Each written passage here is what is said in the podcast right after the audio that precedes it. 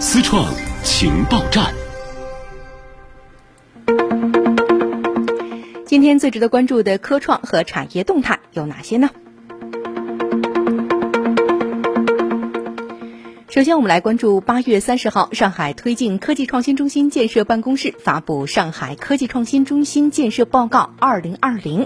报告显示，去年上海奋起笃行，克服新冠肺炎疫情带来的不利影响，着力做强创新主体，提升创新能力，健全创新制度，优化创新环境，拓展创新空间，全力做强创新引擎，科创中心基本框架如期形成。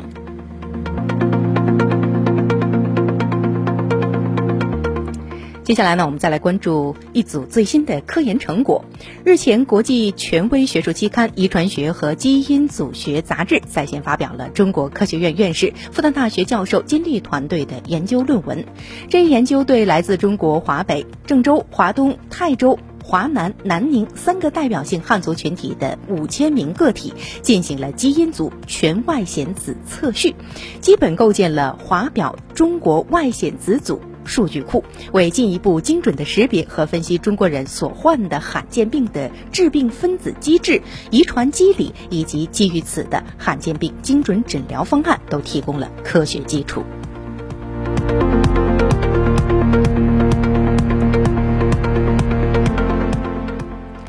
近日，清华大学多个研究团队密切合作，运用超材料打造出国际领先的临床实用型磁共振线圈，可以将磁共振成像中图像信噪比提升两到三倍。那该成果呢，不仅可以帮助医生发现更小、更早的病变，同时呢，还可以缩短磁共振检查时间到当前的二分之一到三分之一，提升检查的舒适性。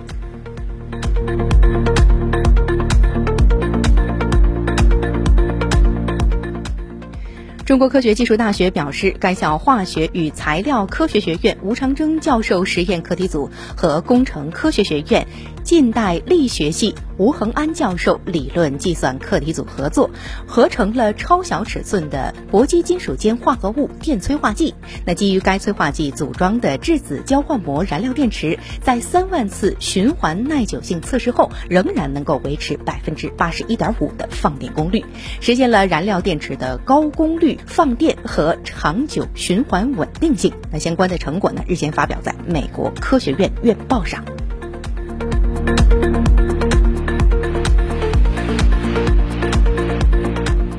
我们再来关注新冠病毒。英国科学家在最新一期《柳叶刀传染病杂志》撰文称，他们对三月二十九号到五月二十三号期间收集的四万多例新冠病毒感染者开展的研究显示，与阿尔法变体相比，德尔塔变异感染者入院的风险增加了二点二六倍。全基因组测序是确定病毒变异最准确的方法。那这项新研究首次比较了基于全基因组测序确认病例感染德尔塔与阿尔法变异毒株的住院风险。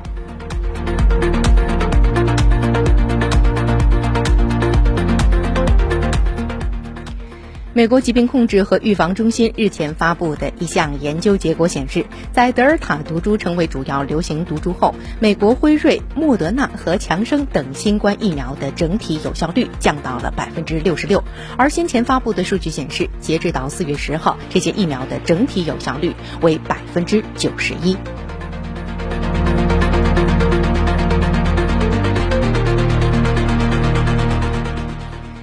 据美国太空网监视报道，英国科学家称，寻找外星生命的科学家应该扩展一下思维。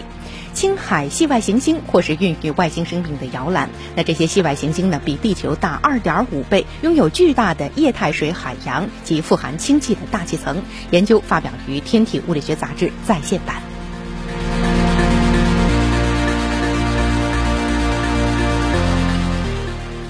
美国国家航空航天局及其合作伙伴近日宣布，詹姆斯韦伯太空望远镜已完成了最后的测试，目前正在为今年晚些时候的发射做准备。詹姆斯韦伯太空望远镜长十三点二米，宽四点二米，体重六点五吨，耗资约一百亿美元，被认为是哈勃太空望远镜的继任者，将成为有史以来被送入轨道的最强大、最复杂的太空望远镜。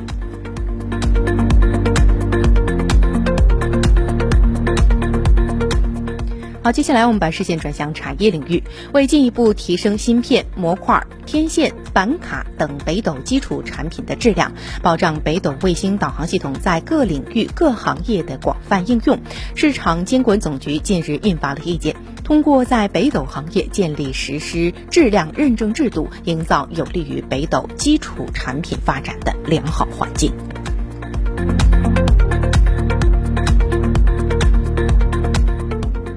中国海油三十号宣布，我国首个海上二氧化碳封存示范工程在南海珠江口盆地正式启动，将海上油田开发半升的二氧化碳永久的封存于八百米深海底储层，那每年封存约三十万吨，总计超过一百四十六万吨。据介绍呢，工程实施之后，相当于植树近一千四百万棵或停开近一百万辆的轿车。那这是我国海洋油气开发绿。色低碳转型的重要一步，为国家的碳达峰、碳中和目标的实现探出了一条新路。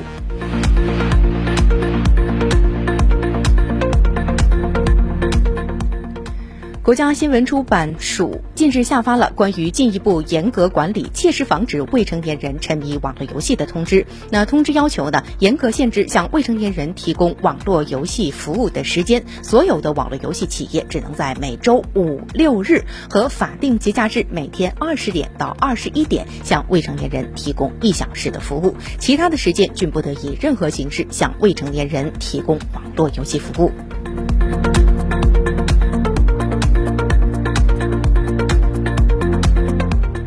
好，最后一条消息，算法在便利数字时代生活的同时呢，也是备受诟病的黑箱。那国家网信办呢，日前就发布了《互联网信息服务算法推荐管理规定》征求意见稿，并公开征求意见。意见稿就明确提出，不得实施流量造假、控制热搜等影响网络舆论。外卖及网约车平台对劳动者、消费者的双重算法需要进行规范，保证劳动者算法的公开透明，抵制算法对消费者大数据杀熟等。那相关的规定呢，给算法推荐服务可以说是戴上了紧箍咒。